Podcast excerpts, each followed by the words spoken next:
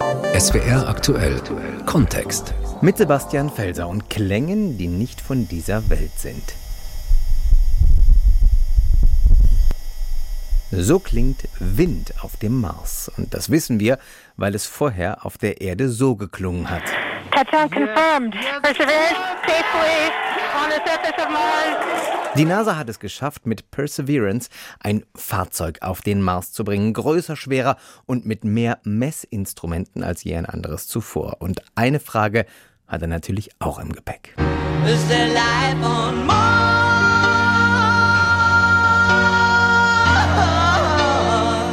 Auf der Erde wiegt Perseverance, was übersetzt so viel wie Ausdauer und Beharrlichkeit heißt, ca. 1000 Kilogramm. Auf dem Mars wiegt er nur noch 400, weil dessen Anziehungskraft im Vergleich zur Erde nur knapp 40 Prozent beträgt. Was das Gefährt alles kann, weiß Uwe Gradwohl aus der SWR Wissenschaftsredaktion.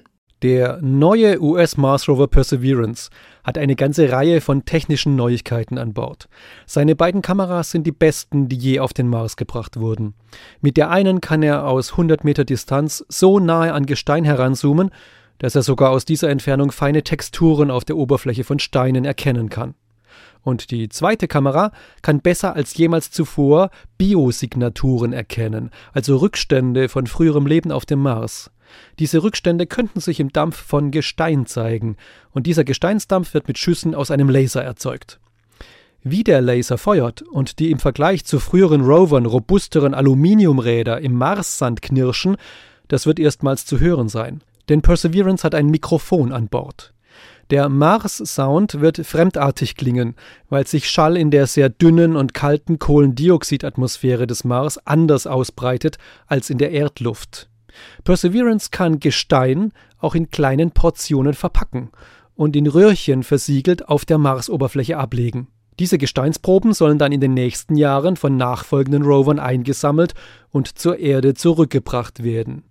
Für so eine Rückkehrmission braucht es Treibstoff und deshalb wird Perseverance versuchen, aus dem Kohlendioxid der Marsluft reinen Sauerstoff herzustellen. Ganz klar, Sauerstoff auf dem Mars herstellen zu können, ist eine Technik, die auch für spätere Marsaufenthalte von Menschen wichtig ist. Das auffälligste Gadget an der Perseverance-Mission ist aber der Mini-Helikopter. 1,8 Kilo leicht, mit meterlangen Rotorblättern, die zehnmal schneller drehen als die eines Hubschraubers auf der Erde.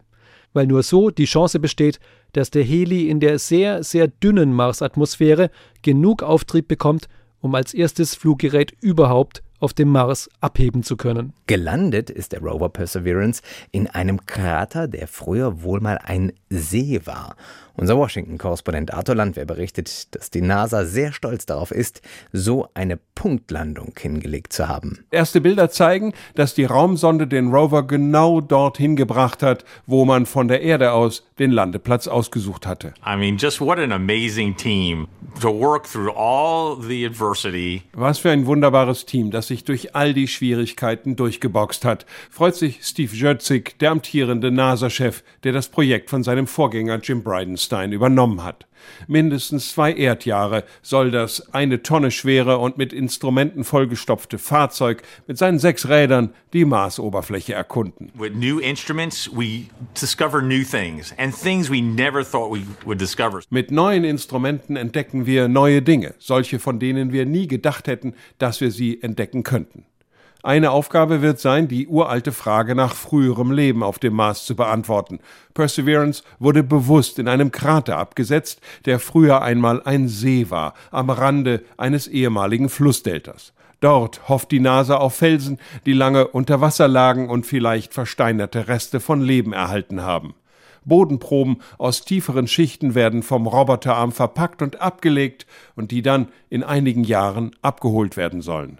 We can perform the initial checkouts of our key rover functions and our science instruments. Wir können jetzt erst einmal die zentralen Funktionen und die wissenschaftlichen Instrumente testen, sagt Jessica Samuels, NASA-Ingenieurin und verantwortlich für die Bodenmission. Rund um die Uhr, in mehreren Schichten werden die Teams für und mit dem Rover arbeiten, sagt sie, mit einer besonderen Herausforderung. The rover wakes up at the same time every day, but on Earth that's 40 minutes later. So the team is going to be shifting our work schedule by 40 minutes. Der Rover wacht jeden Tag zur selben Zeit auf dem Mars auf. Auf der Erde ist das immer 40 Minuten später. Und so verschiebt sich die Schicht in den nächsten Wochen jeden Tag um 40 Minuten. Einfach, weil ein Marstag 40 Minuten länger dauert. Den Stolz bei der NASA über die geglückte Landung kann Thomas Reiter gut nachvollziehen. Er arbeitet als Koordinator bei der ESA, also der Europäischen Weltraumbehörde. Und er war früher auch selbst Astronaut. Er beschreibt für uns, was es heißt, so eine Landung durchzuführen von dem Moment, in dem diese Kapsel in die Marsatmosphäre eintritt, bis sie dann auf der Oberfläche aufsetzt, vergehen sieben Minuten. Und das sind natürlich sieben Minuten, die ausgesprochen spannend sind. Die ganze Vorbereitung über diese vielen Jahre oder Jahrzehnte, kann man sagen, die endet dann genau in diesem Moment, wie man in diese kritische Phase eintritt. Man muss sagen, dass die NASA bereits in der Vergangenheit mehrere Male erfolgreich solche Rover auf der Marsoberfläche abgesetzt hat und insofern haben die Erfahrung. Wir haben schon mehrfach jetzt gehört, dass Perseverance nach Spuren von Leben auf dem Mars suchen soll. Warum diese Frage die Wissenschaftlerinnen und Wissenschaftler so umtreibt, erklärt Reiter so. Ja, wir vermuten ja schon lange, dass es auf dem Mars Leben gegeben hat oder vielleicht so in Form von Mikroorganismen so, sogar noch gibt. Alle Anzeichen, äh, die man bisher dort gefunden hat, deuten darauf hin, aber der Nachweis, tatsächlich biologisches Material gefunden zu haben, der fehlt noch. Genau das wäre das Ziel äh, dieser Sonde Perseverance, diesen Nachweis zu bringen. Und dann hat äh, dieser Rover ja auch die Aufgabe, Proben einzusammeln, die dann gegen Ende des Jahrzehnts wieder eingesammelt werden sollen und zur Erde gebracht werden sollen, um dann tatsächlich, sofern sich das bestätigt, dass man dort äh, biologisches Material findet, hier dann auch besser analysiert werden kann. Ob der Rover nun Leben findet oder nicht, die NASA ist so oder so nicht allein. Denn neben den Amerikanern sind auch noch China und die Vereinigten Arabischen Emirate mit aktuellen Mars-Missionen aktiv. Die Tatsache, dass da jetzt drei Sonden unterwegs sind, äh, liegt unter anderem daran, dass sich die Startfenster von der Erde zum Mars nur alle zwei Jahre öffnen. Und äh, da haben jetzt eben auch China und die Vereinigten Arabischen Emirate diese Gelegenheit wahrgenommen. Natürlich gibt es in der Wissenschaft auch immer ein bisschen Wettbewerb, das ist klar. Ähm, die Fähigkeit, auf dem Mars zu landen, ist eben auch gewissermaßen eine Demonstration der technologischen Fähigkeiten. All das spielt hier natürlich eine Rolle, aber im Vordergrund stehen erstmal wissenschaftliche Interessen. So erklärt das Thomas Reiter. Er ist Koordinator bei der ESA und war früher selbst Astronaut. Tatsächlich waren die US-Amerikaner bei den aktuellen Mars-Missionen die letzten, die den roten Planeten erreicht haben. Schon vor ihnen waren China und die Vereinigten Arabischen Emirate dort. Für die Araber ist es die erste Mars-Mission überhaupt. Deswegen begnügen sie sich auch erstmal mit einer Sonde, die jetzt im Mars-Orbit ihre Bahnen zieht. Wobei Begnügen ist vielleicht das falsche Wort. Für die Vereinigten Arabischen Emirate ist die Mission enorm wichtig und zudem liefert sie auch wichtige Daten zum Mars, die sich eben nur aus großer Höhe erfassen lassen. Wie es der noch jungen Raumfahrtnation gelungen ist, gleich mit einem Erfolg in die Marserkundung zu starten, davon berichtet unser Kairo-Korrespondent Carsten Kühntop alle sechs Schubdüsen auf volle Kraft, und innerhalb einer knappen halben Stunde war die Sonde Al-Amal, die Hoffnung, abgebremst.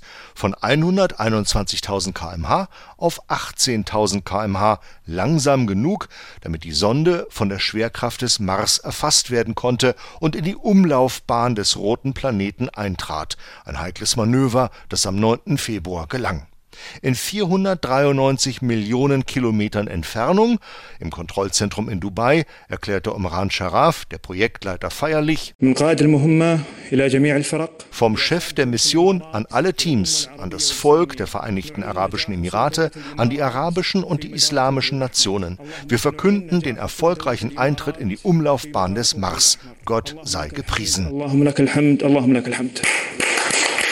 Ein Marsjahr lang, das sind 687 Tage, wird die Sonde den Planeten erforschen.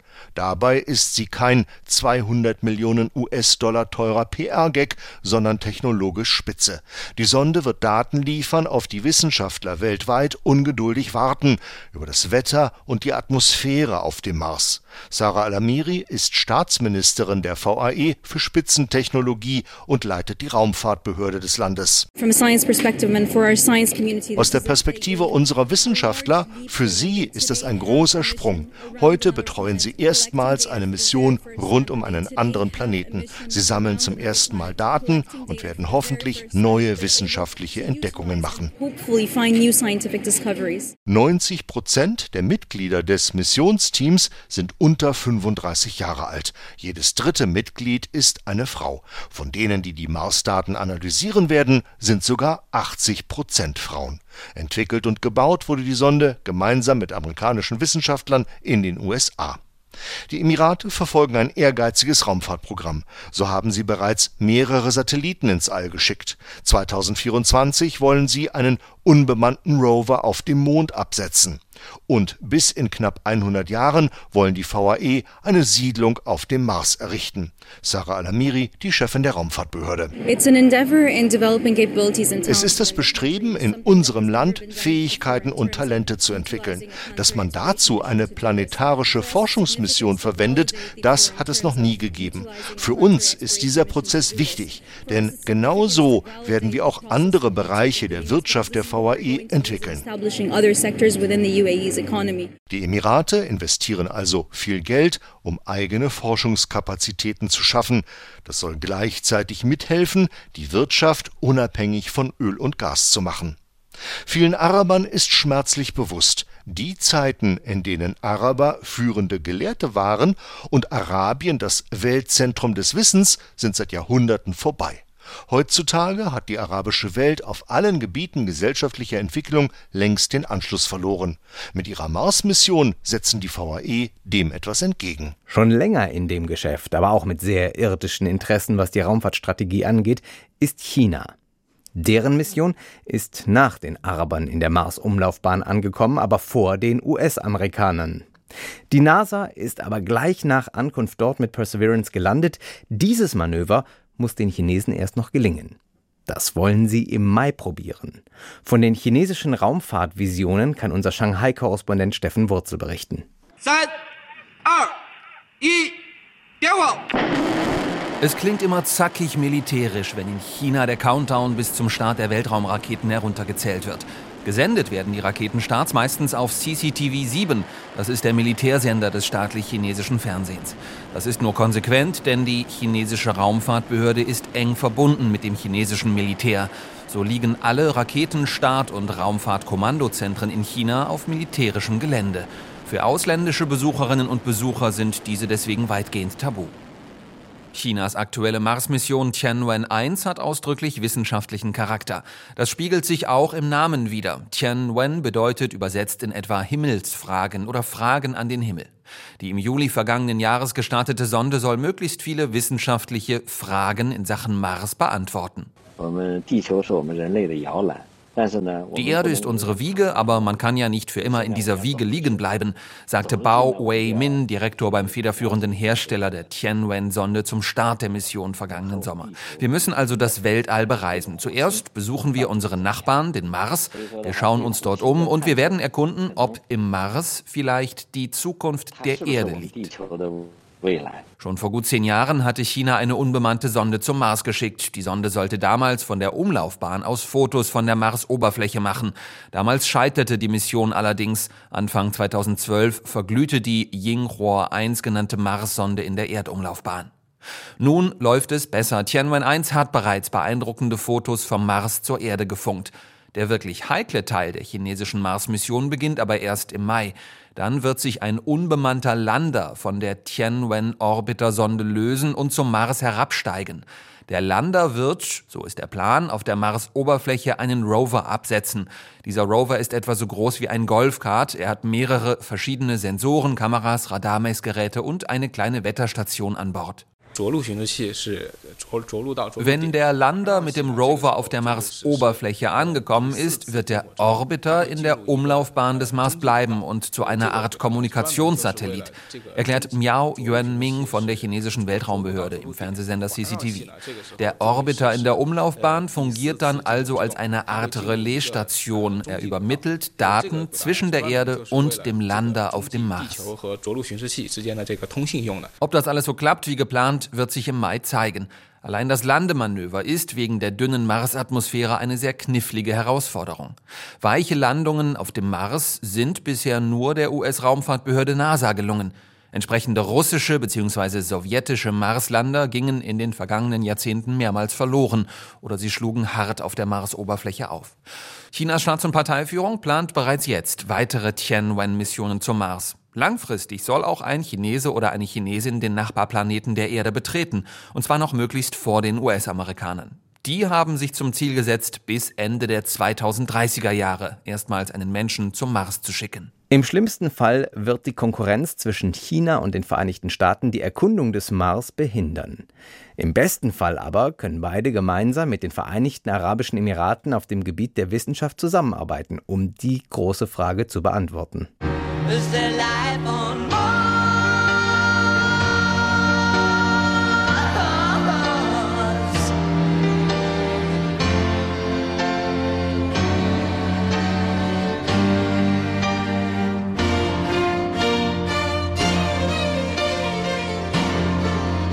Und wenn es diesmal nicht klappt, vielleicht klappt es ja beim nächsten Mal, wenn sich Erde und Mars wieder nah genug kommen, um einige Missionen auf den Weg zu bringen.